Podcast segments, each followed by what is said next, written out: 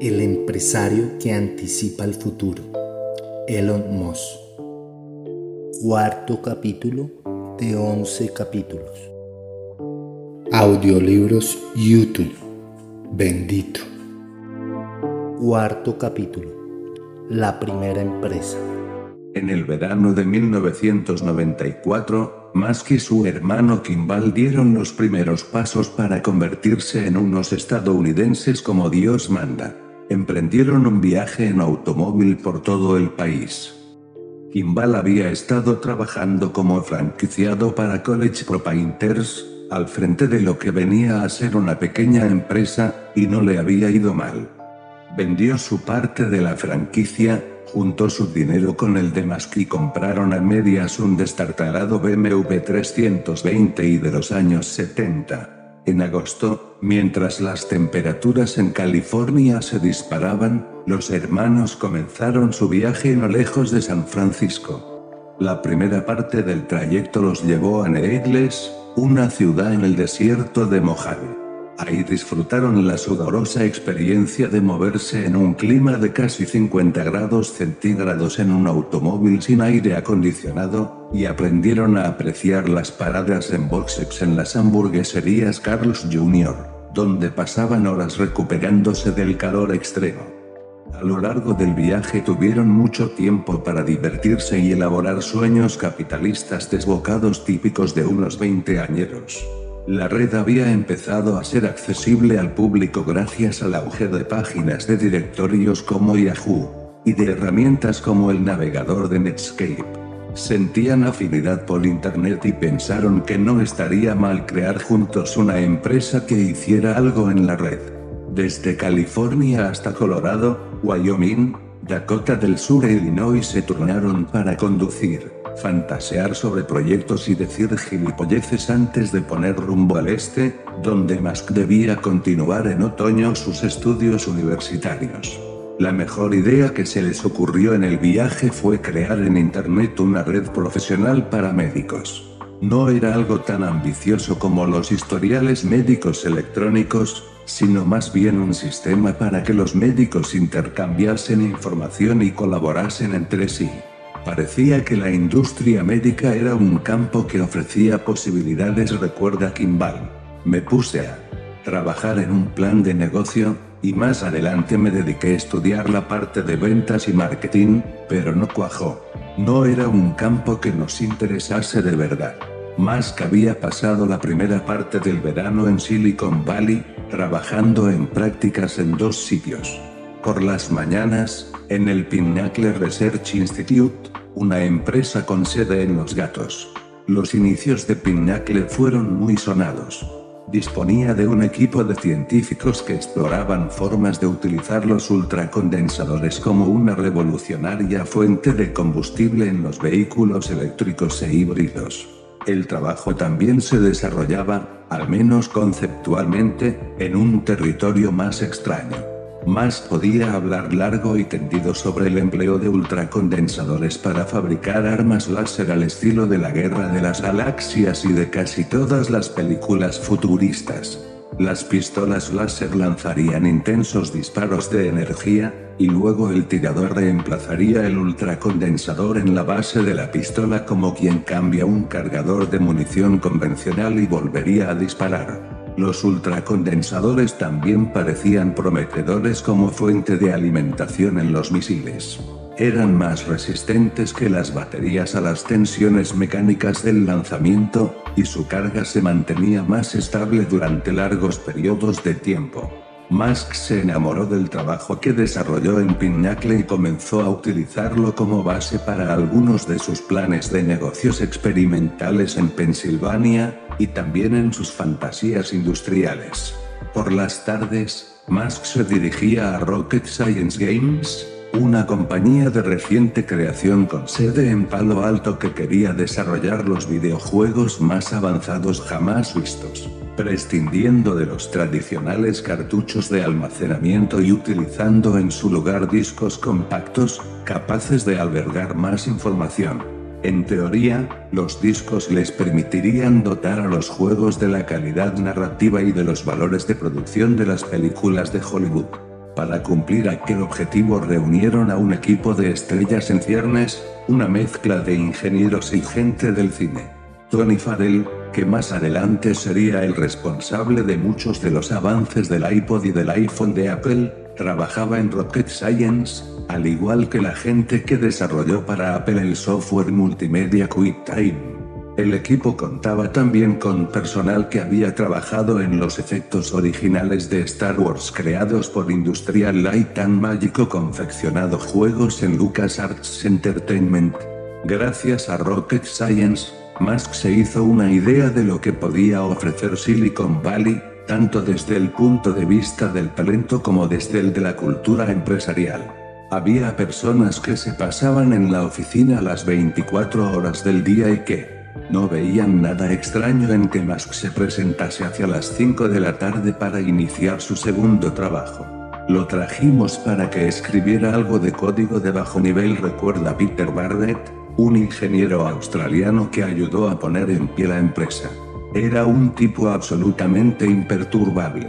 Al cabo de poco tiempo, no creo que nadie le diera ninguna directriz, y terminó haciendo lo que le daba la gana.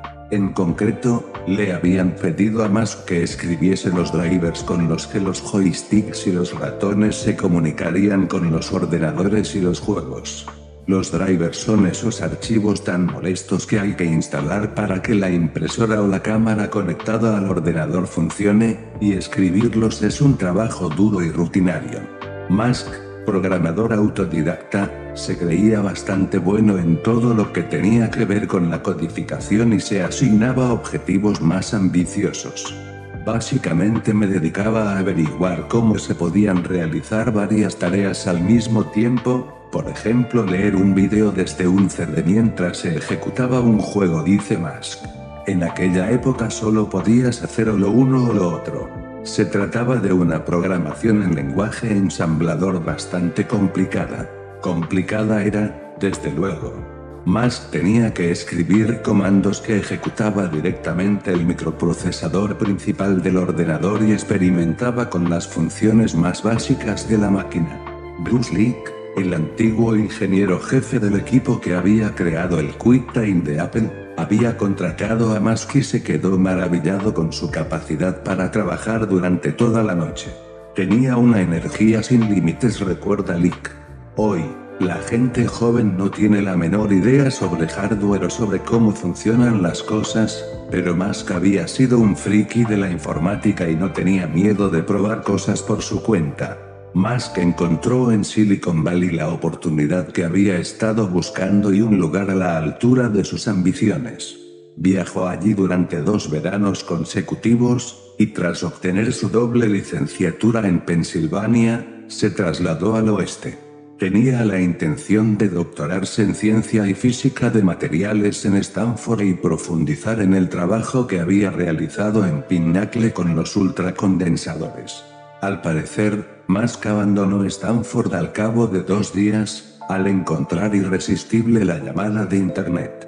Habló con Kimball para que también se trasladara a Silicon Valley y así poder conquistar juntos la red. Musk había descubierto la posibilidad de crear un negocio viable en Internet mientras trabajaba como becario. Un vendedor de las páginas amarillas fue a una de las empresas para las que trabajaba e intentó persuadirles de la conveniencia de aparecer en una guía que iban a publicar en Internet, además de, en la tradicional edición en papel. Los titubeos del vendedor dejaban claro que no sabía muy bien en qué consistía Internet o cómo era posible buscar una empresa en ella. Sin embargo, aquel discurso desilvanado hizo que más que empezara a darle vueltas al asunto y hablara con Kimball por vez primera sobre la posibilidad de ayudar a las empresas a tener presencia en Internet. Elon me dijo, estos tipos no saben de lo que están hablando. Tal vez podamos encargarnos nosotros, recuerda Kimball. Corría 1995 y los hermanos estaban a punto de fundar Global Link Information Network, una empresa que acabaría llamándose Zip2. Para más detalles sobre la controversia en torno a la creación de Zip2 y al expediente académico de Musk, véase el apéndice 1. La idea de la que surgió Zip2 era brillante En 1995 había muy pocas pequeñas empresas que entendieran las implicaciones de Internet. No sabían cómo acceder a ella y no acababan de ver que sirviera para algo tener una página web para su negocio o incluso disponer de un listado en la red al estilo de las páginas amarillas. Musk y su hermano esperaban convencer a restaurantes, tiendas de ropa, peluquerías y negocios similares de que había llegado el momento de darse a conocer al público que navegaba en Internet. Zip2 crearía un directorio de búsqueda de negocios y lo enlazaría a mapas. Musk solía explicar el concepto recurriendo a las pizzas, todo el mundo tenía derecho a conocer la ubicación de su pizzería más cercana y el camino exacto para llegar hasta ella. En la actualidad, la idea puede resultar obvia una mezcla de Yelp y Google Maps, pero en aquel entonces, a nadie se le había ocurrido nada parecido. Los hermanos Musk crearon Zip2 en el 430 de Sherman Avenue, en Palo Alto. Alquilaron una oficina del tamaño de un estudio, de 6 por 9 metros, y compraron el mobiliario básico. El edificio, de tres pisos, tenía ciertas peculiaridades. No había ascensor y los aseos solían atascarse. Aquel lugar era un cuchitril de mierda, literalmente, afirma uno de los primeros empleados. Para conseguir una conexión rápida a Internet, Musk llegó a un acuerdo con Ray Giroward, un empresario que dirigía una empresa proveedora de servicios de Internet desde la planta inferior a la de las oficinas de Zip2. Según Giroward, Musk hizo un agujero en el pladur, cerca de la puerta, y deslizó un cable Ethernet por el hueco de la escalera hasta el ISP. Se retrasaron un par de veces con el pago, pero no me dejaron nada a deber, recuerda Giroward. Musk escribió todo el código original, mientras que Kimball, de talante más afable, vendía el proyecto puerta a puerta. Musk había adquirido por muy poco dinero una licencia para acceder a una base de datos de negocios ubicados en el área de la Bahía de San Francisco en la que figuraban el nombre y la dirección de todos. Después se puso en contacto con Navtec, una empresa que había invertido cientos de millones de dólares en la creación de mapas digitales e indicaciones destinadas a los primeros dispositivos GPS, y consiguió una ganga increíble. Les llamamos y nos regalaron la tecnología, recuerda Kimball. Musk fusionó las dos bases de datos y creó un sistema rudimentario, pero que funcionaba. Con el tiempo, los ingenieros de Zip2 tuvieron que completar los datos iniciales con mapas que cubrieran zonas situadas fuera de las principales áreas metropolitanas y crear indicaciones paso a paso que se vieran y funcionaran bien en un ordenador personal. Errol Musk les había dado a sus hijos 28 mil dólares para ayudarlos a salir adelante, pero tras conseguir el local, obtener la licencia del software y comprar algunos equipos, se quedaron prácticamente sin blanca. Durante los tres primeros meses de vida de Zip2, Musk y su hermano vivieron en la oficina. Tenían un pequeño armario donde guardaban la ropa y se duchaban en la YMCA. En ocasiones comíamos cuatro veces al día en Jack in the Box, recuerda Kimball. Estaba abierto las 24 horas, lo que nos venía bien dada nuestra rutina de trabajo. Una vez pedí un batido y había algo dentro. Me limité a sacarlo y seguí bebiendo. Desde entonces he sido incapaz de volver a comer allí, pero aún me sé de memoria el menú. Más adelante, los hermanos alquilaron un apartamento de dos dormitorios. No tenían dinero ni ganas de amueblarlo, así que se conformaron con un par de colchones en el suelo. Musk logró convencer a un joven ingeniero surcoreano para que trabajara en Zip2 como becario a cambio de alojamiento y comida. Aquel pobre diablo creía que éramos una gran empresa, rememora Kimball. Terminó viviendo con nosotros, sin tener la menor idea de dónde se metía. Un día, Mientras el becario iba camino del trabajo al volante del destartalado BMW 320 y de los Musk, el vehículo perdió una rueda. El surco que dejó el eje al arrastrarse por la calzada en el cruce de Page Mill Road y el camino real fue visible durante años.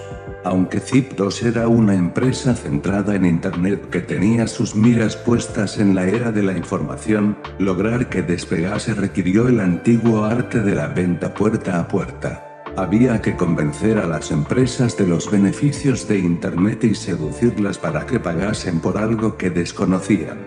A finales de 1995, los hermanos Musk empezaron a contratar personal y montaron un variopinto equipo de ventas. Jeff Hillman, un espíritu libre de 20 años que trataba de averiguar qué hacer con su vida, fue uno de los primeros reclutas de Zip2. Un día se había quedado con su padre ante el televisor hasta altas horas de la noche, y vio en un anuncio una dirección web impresa en la parte inferior de la pantalla. Era de algo.com, relata Hillman. Recuerdo que le pregunté a mi padre si sabía que era aquello, pero él tampoco tenía la menor idea. Entonces me di cuenta de que tenía que hacerme con esa internet. Eilman pasó un par de semanas tratando de contactar con personas que pudieran explicarle lo que era Internet y luego se encontró con una oferta de trabajo en un anuncio de 5 por 5 centímetros publicado por Zip2 en el San Jose Mercury News. Se buscan comerciales para Internet, decía. Eilman consiguió el empleo junto a otros vendedores, todos trabajando a comisión.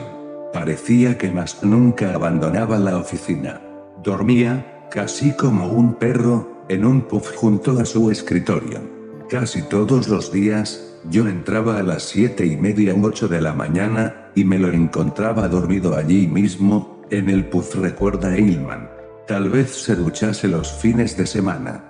No lo sé, más pidió a los empleados que le dieran un puntapié cuando llegaran, para despertarse y volver al trabajo. Mientras más trabajaba como un poseso escribiendo el código, Kimball se convirtió en el líder del equipo de ventas. Kimball era el eterno optimista, y resultaba muy, muy alentador, explica Eilman. Nunca había conocido a nadie como él. Kimball envió a Eilman a las tiendas de lujo del centro comercial de Stanford y a la University Avenue, la calle principal de Palo Alto, para persuadir a los minoristas de la conveniencia de contratar los servicios de Zip2, explicando que, si pagaban por un buen posicionamiento, su negocio podría figurar en los primeros puestos de la búsqueda de resultados. El gran problema, por supuesto, era que nadie compraba. Semana tras semana, Eilman iba de puerta en puerta y volvía a la oficina con muy pocas buenas noticias. Lo más agradable que le decían era que publicitarse en Internet parecía la cosa más estúpida de la que nunca habían oído hablar. Lo más frecuente era que los dueños de las tiendas le pidiesen que se marchase y dejara de molestarles. Cuando llegaba la hora del almuerzo, los más que echaban mano a la caja de puros donde guardaban el dinero, salían con Eilman y escuchaban los deprimentes informes de ventas. Craigmore, otro de los primeros empleados, renunció a su carrera de agente inmobiliario para trabajar en el servicio de venta a domicilio de Ziptos se decidió a tantear los concesionarios de automóviles, que por lo general gastan un montón de dinero en publicidad. Les hablo de la web de Zip2, www.totalinfo.com, y trató de convencerlos de que había mucha demanda para obtener una dirección como www.totalinfo con Toyota of Silicon Valley. La página fallaba a veces o se cargaba muy lentamente, como era habitual en aquel entonces. Eso le obligaba a convencer a los clientes del potencial de Zip2 a base de labia. Un día regresé con cerca de 900 dólares en cheques recuerde amor. Entré en la oficina y pregunté a los chicos qué querían que hiciera con el dinero. Elon dejó de golpear el teclado, se asomó desde detrás del monitor y dijo, no me puedo creer que hayas ganado dinero. Lo que sostuvo la moral de los empleados fueron las mejoras continuas que Musk introdujo en el software de Zip2. El servicio había dejado de ser una demostración para convertirse en un producto funcional que podía utilizarse y mostrarse a los posibles clientes. Los hermanos Musk, siempre hábiles comerciantes, Trataron de hacer que su servicio pareciese más importante dándole una apariencia física imponente. Musk construyó una enorme caja, metió dentro un ordenador y la acopló a una base con ruedas. Cuando aparecían posibles inversores, Musk montaba un espectáculo mostrándoles aquella enorme máquina para que pareciese que Zip2 funcionaba dentro de una mini supercomputadora. A los inversores les parecía impresionante, afirma Kimball. Eilman recuerda que también les conquistaba la servil devoción de Musk a la empresa. Incluso entonces, cuando básicamente era un estudiante universitario con espinillas, Elon estaba absolutamente convencido de que aquello, fuera lo que fuera, tenía que hacerse, y que si no lo hacía perdería su oportunidad, sostiene Eilman. Creo que así era como se ganaba a los inversores de riesgo, estaba dispuesto a jugarse el todo por el todo para crear aquella plataforma. De hecho, así se lo dijo el propio Musk a uno de aquellos inversores, mi mentalidad es la de un samurái. Me haría el harakiri antes de darme por vencido. Cuando Zip2 estaba dando sus primeros pasos, que encontró a un importante hombre de confianza capaz de atemperar algunos de aquellos impulsos. Greg Cody, un empresario canadiense de treinta y tantos años, había conocido a los Musk en Toronto. Se subió enseguida al carro de la empresa. Una mañana, los hermanos se presentaron en la puerta de su casa y le dijeron que iban a marcharse a California para tratar de sacar adelante el negocio. Enfundado en su albornoz rojo, Cody entró en su casa, estuvo rebuscando durante un par de minutos y regresó con un fajo de 6 mil dólares. A principios de 1996, se trasladó a California y se unió a Zip2 como cofundador. Cody, que se había dedicado al negocio de la venta inmobiliaria, Tenía experiencia empresarial y sabía calar a la gente, e hizo las veces de supervisión adulta de Ciptos. Tenía el don de calmar a Musk y terminó convirtiéndose en una especie de mentor. A veces, las personas sumamente inteligentes no entienden que no todo el mundo puede estar a su altura o ir tan rápido como ellos, dice Derek Brownian, un inversor de riesgo que se convertiría en el director ejecutivo de Ciptos. Greg es una de las pocas personas a las que Elon escuchaba, y sabía poner las cosas en su contexto. Cody también solía hacer de árbitro cuando Elon y Kimball se enzarzaban a puñetazos en medio de la oficina. Jamás me peleo con nadie, pero ni Elon ni yo sabíamos aceptar una visión distinta de la nuestra, dice Kimball. Durante una disputa particularmente desagradable sobre una decisión relativa a la empresa, Elon se despellejó el puño y tuvo que ponerse la antitetánica. A partir de aquel momento, Cody puso fin a las peleas. Cody murió de un ataque al corazón en 2012, a la edad de 51 años, después de haber hecho una fortuna invirtiendo en las empresas de Musk. Este asistió al funeral. Le debemos mucho, dice Kimball. A principios de 1996, Zip2 experimentó un cambio radical. La firma de inversión de riesgo Mordavido Venture se había percatado de que un par de muchachos sudafricanos intentaban confeccionar unas páginas amarillas en Internet y se reunió con los hermanos. Aunque más que estaba un poco verde como presentador, se las arregló lo suficientemente bien al hablar de la empresa, los inversores quedaron impresionados por su energía y Mordavido invirtió 3 millones de un dólar con aquellos fondos en la mano. La empresa cambió oficialmente su nombre de Global Link a Zip2, se trasladó a una oficina más grande en el 390 de Cambridge Avenue, en Palo Alto, y empezó a contratar a ingenieros de talento. También cambió su estrategia de negocio. En aquel momento, la empresa había creado uno de los mejores sistemas de direccionamiento de la red.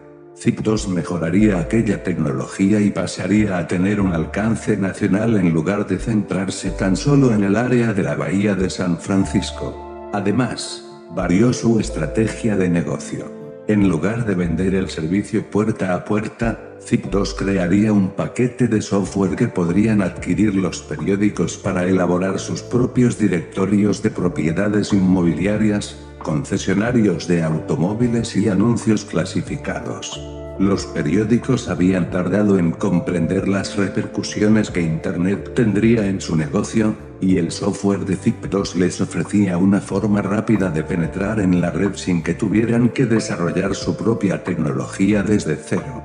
Por su parte, Zip2 podría perseguir a presas más grandes y sacar beneficios de una red de directorios de alcance nacional. Este cambio en el modelo de negocio y la constitución de la empresa fue un momento trascendental en la vida de Musk. Los inversores de riesgo lo situaron en el cargo de jefe del departamento de tecnología y contrataron a Rich Sorkin como director general. Sorkin había trabajado en Creative Labs, un fabricante de equipos de sonido, y había estado al frente del grupo de desarrollo empresarial de la compañía desde donde había emprendido una serie de inversiones en empresas emergentes relacionadas con Internet. Los inversores de Zip2 lo consideraban un hombre experimentado y experto en la red. Aunque Musk aceptó el acuerdo, llegaría a lamentar la decisión de ceder el control de la empresa. Probablemente, lo que más le pesaba durante todo el tiempo que trabajé con él era que había hecho un pacto con el diablo con Morda Bidou, afirma Jim Ambras, el vicedirector del Departamento de Ingeniería de Ciptos. Elon no tenía responsabilidades operativas, y quería ser director general.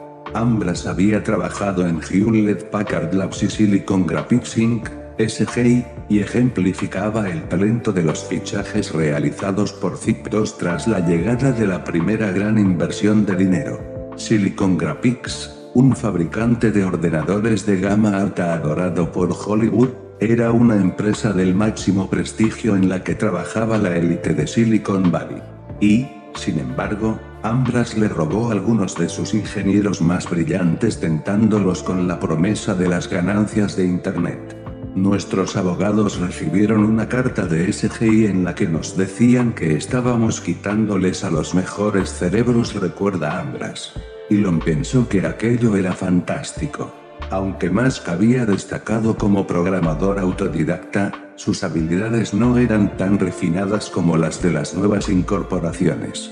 En cuanto los recién llegados echaron un vistazo al código de Zip2, empezaron a reescribir la gran mayoría del software. Algunos de aquellos cambios irritaron a Musk, pero lo cierto era que los científicos informáticos necesitaron solo una fracción de las líneas que éste había escrito para que el programa funcionara. Tenían un don para dividir los proyectos en fragmentos que podían ser modificados y depurados por separado, mientras que Musk había caído en la clásica trampa del autodidacta de escribir extensos bloques monolíticos que fallaban por razones misteriosas. Los recién llegados también aportaron al grupo de ingeniería una estructura de trabajo más depurada y plazos más realistas. El cambio fue bien recibido, dado que más que establecía plazos excesivamente optimistas y luego intentaba que los ingenieros trabajasen sin descanso durante días enteros para cumplir los objetivos. Si le preguntabas a Elon cuánto tiempo se tardaría en hacer algo, siempre te decía que no más de una hora, recuerda Ambras. Llegamos a la conclusión de que lo que para Elon llevaría una hora en realidad suponía un día o dos de trabajo, y que si alguna vez decía que para hacer algo se necesitaba un día, en realidad había que dedicar una o dos semanas. Crear y ver crecer Zip2 llenó de confianza a Musk. Terence Beney, uno de sus amigos de instituto, fue a California a visitarlo y advirtió inmediatamente el cambio que se había producido en él.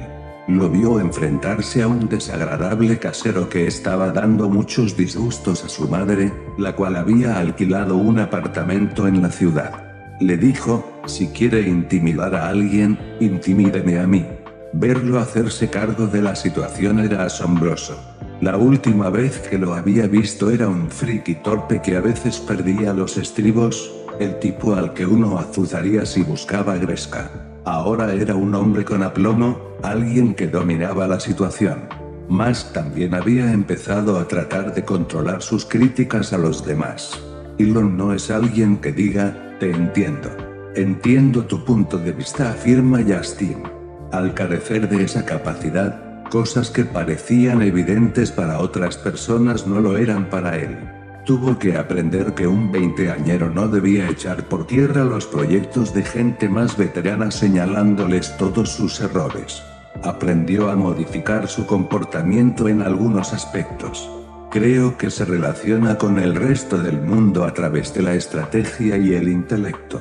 No todos los ajustes tuvieron el mismo grado de éxito. Seguía volviendo locos a los jóvenes ingenieros con sus exigencias laborales y sus críticas contundentes.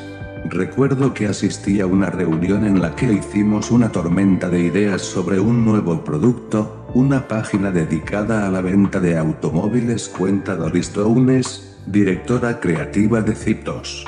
Alguien dijo que uno de los cambios técnicos que pretendíamos introducir era imposible de llevar a cabo. Elon se volvió hacia él y le dijo, tu opinión me importa una mierda, y se marchó de la reunión.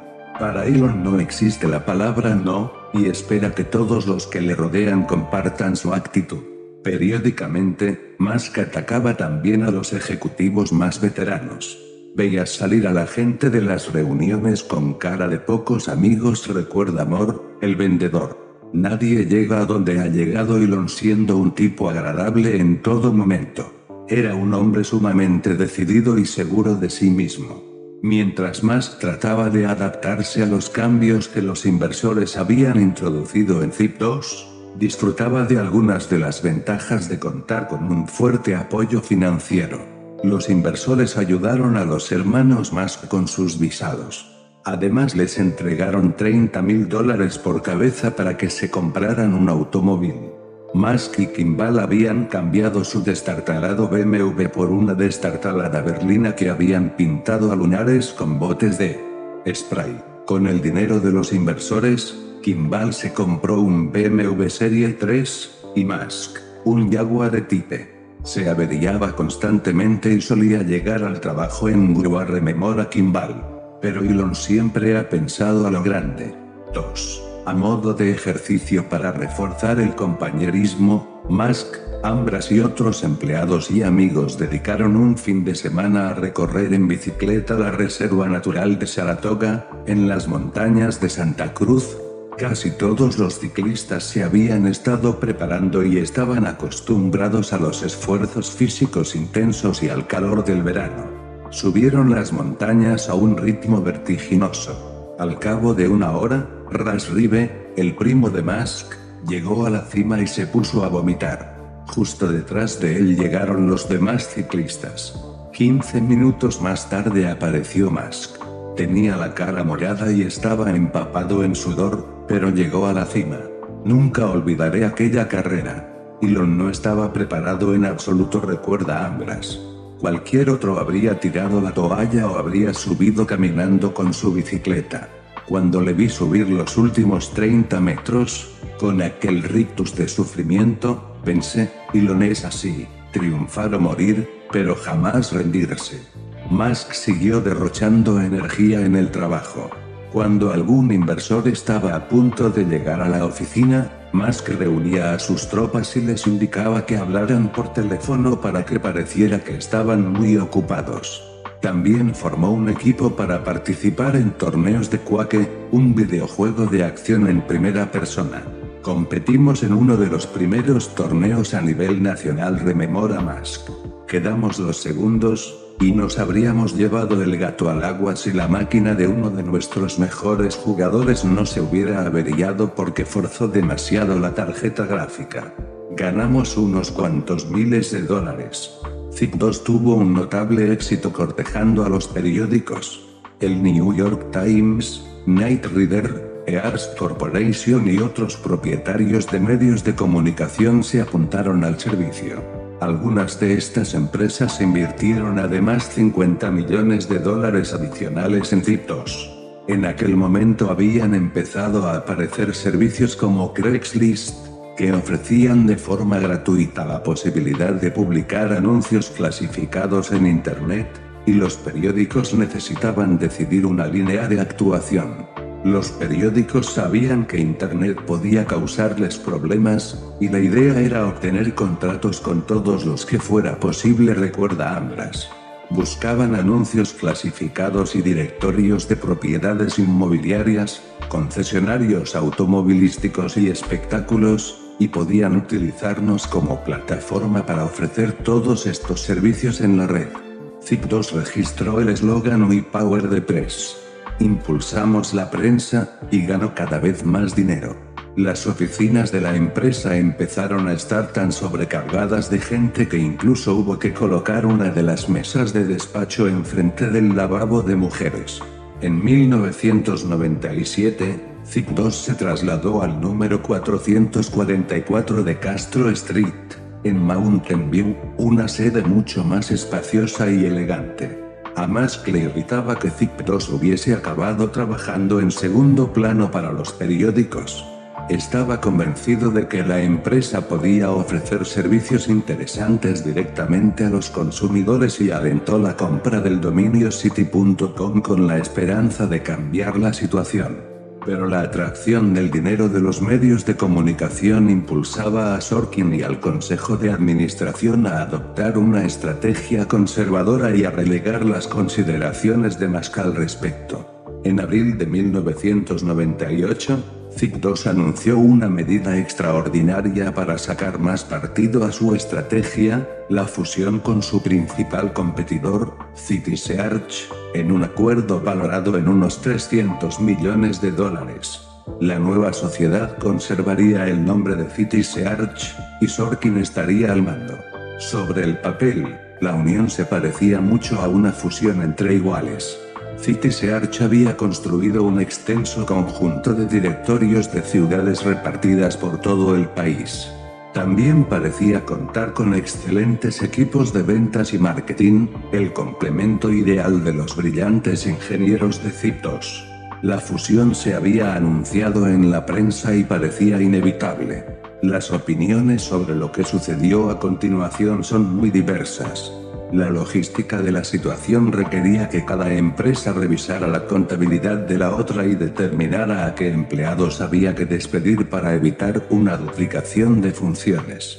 El proceso planteó algunas dudas sobre la sinceridad de Citisearch a la hora de reflejar su estado financiero y molestó a algunos ejecutivos de Citos dado que la creación de la nueva empresa podía significar que sus puestos de trabajo podrían perder relevancia o incluso desaparecer. Una facción de ZIP2 se inclinaba por romper el acuerdo, mientras que Sorkin exigía llegar hasta el final. Musk, que al principio se había mostrado a favor de la operación, acabó poniéndose en contra. En mayo de 1998 se canceló la fusión de las dos empresas, y la prensa no perdió la oportunidad de informar con todo lujo de detalles sobre la caótica disputa. Musk instó a la junta directiva de Zip2 a destituir a Sorkin y a volver a nombrarle director general de la empresa en. La junta se negó. Al final, Musk perdió su cargo de presidente y Sorkin fue reemplazado por Derek Proudian, un inversor de capital riesgo que trabajaba con More Davidow. Sorkin consideró atroz la actitud de Musk a lo largo de todo el proceso, y más adelante afirmó que la reacción de la junta directiva y el hecho de que Musk perdiera el cargo de presidente eran una prueba de que la junta compartía su opinión. Hubo una gran cantidad de reacciones y acusaciones, recuerda Proudian. Elon quería ser director general, pero le dije, esta es tu primera empresa encontremos a un comprador y ganemos algo de dinero, así podrás crear tu segunda, tu tercera y tu cuarta empresa. Con el acuerdo roto, Zip2 se encontró en una difícil situación. La compañía estaba perdiendo dinero. Musk aún quería crear servicios directos para los consumidores, pero Proudian temía que aquello costase demasiado dinero. Microsoft había pasado a la acción en ese mismo mercado, y las empresas que operaban en el campo de los mapas, las propiedades inmobiliarias y los automóviles se multiplicaban. Los ingenieros de ZIP2 estaban desanimados y preocupados por la posibilidad de no poder hacer frente a la competencia. Sin embargo, en febrero de 1999, el fabricante de computadoras Compaq Computer se ofreció a pagar 307 millones de dólares en efectivo por Zip2. Fue un dinero caído del cielo, afirma Ed Ho, antiguo ejecutivo de Zip2. La junta aceptó la oferta y la empresa alquiló un restaurante en Palo Alto y organizó una gran fiesta. Mordavidow había multiplicado por 20 su inversión original, y Musk y Kimball se habían embolsado 22 y 15 millones de dólares respectivamente. Musk nunca se planteó la posibilidad de quedarse en Compaq. En cuanto estuvo claro que la compañía se iba a vender, Elon se centró en su próximo proyecto, sostiene Proudian. A partir de entonces, Musk lucharía por mantener el control de sus empresas y conservar el puesto de director general. Al empezar estábamos abrumados y simplemente pensábamos que aquellos tipos debían de saber lo que estaban haciendo cuenta Kimball. Pero no lo sabían. En cuanto asumieron el control quedó claro que no tenían una visión empresarial. Eran inversores y nos fue bien con ellos, pero la visión había desaparecido. Algunos años más tarde, después de haber tenido tiempo para reflexionar sobre la situación de Zip2, Musk se dio cuenta de que se podría haber bandeado mejor con los empleados. Hasta entonces no había dirigido un equipo de ninguna clase, dice Musk. Nunca había sido capitán de un equipo de deporte ni había tenido que supervisar el trabajo de nadie.